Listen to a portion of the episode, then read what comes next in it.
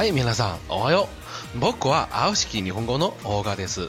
大家好，我是蓝景日语的山峦。奇葩日本啊，是一档全新的节目，由我带领大家一起来领略一下日本的文化以及社会，了解一下我们这位奇葩的邻居。嗨，じゃあ始めましょう。那么今天啊，咱们来聊一聊日本的校花选美大赛。 前方高能，请同学们自行选择眼保健操，以抵抗强烈的视觉冲击。很多人啊都知道，日本呢几乎每年都会有一场校花选美大赛。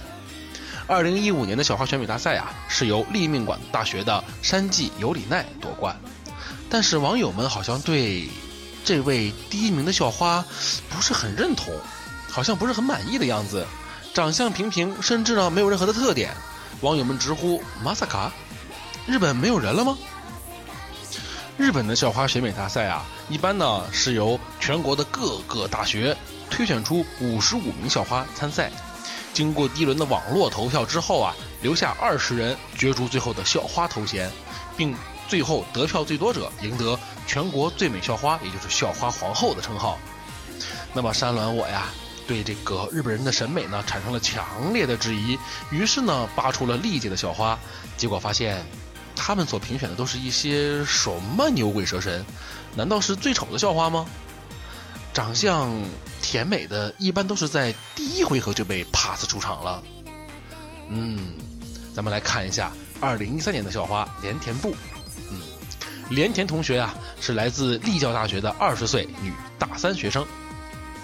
赢得日本校花皇后称号之后啊，很激动的表示：“真的太意外了！你看多神奇，从来没有想过会得到这个奖，一切都好像做梦的一样，真的很高兴啊，并且情不自禁流下了眼泪。”是的，山峦，我也很意外啊。嗯，一场游戏一场梦。其实啊，日本的校花选美大赛呢，主要看的并不是选手的相貌以及长相，而是综合的素质，比如说成绩。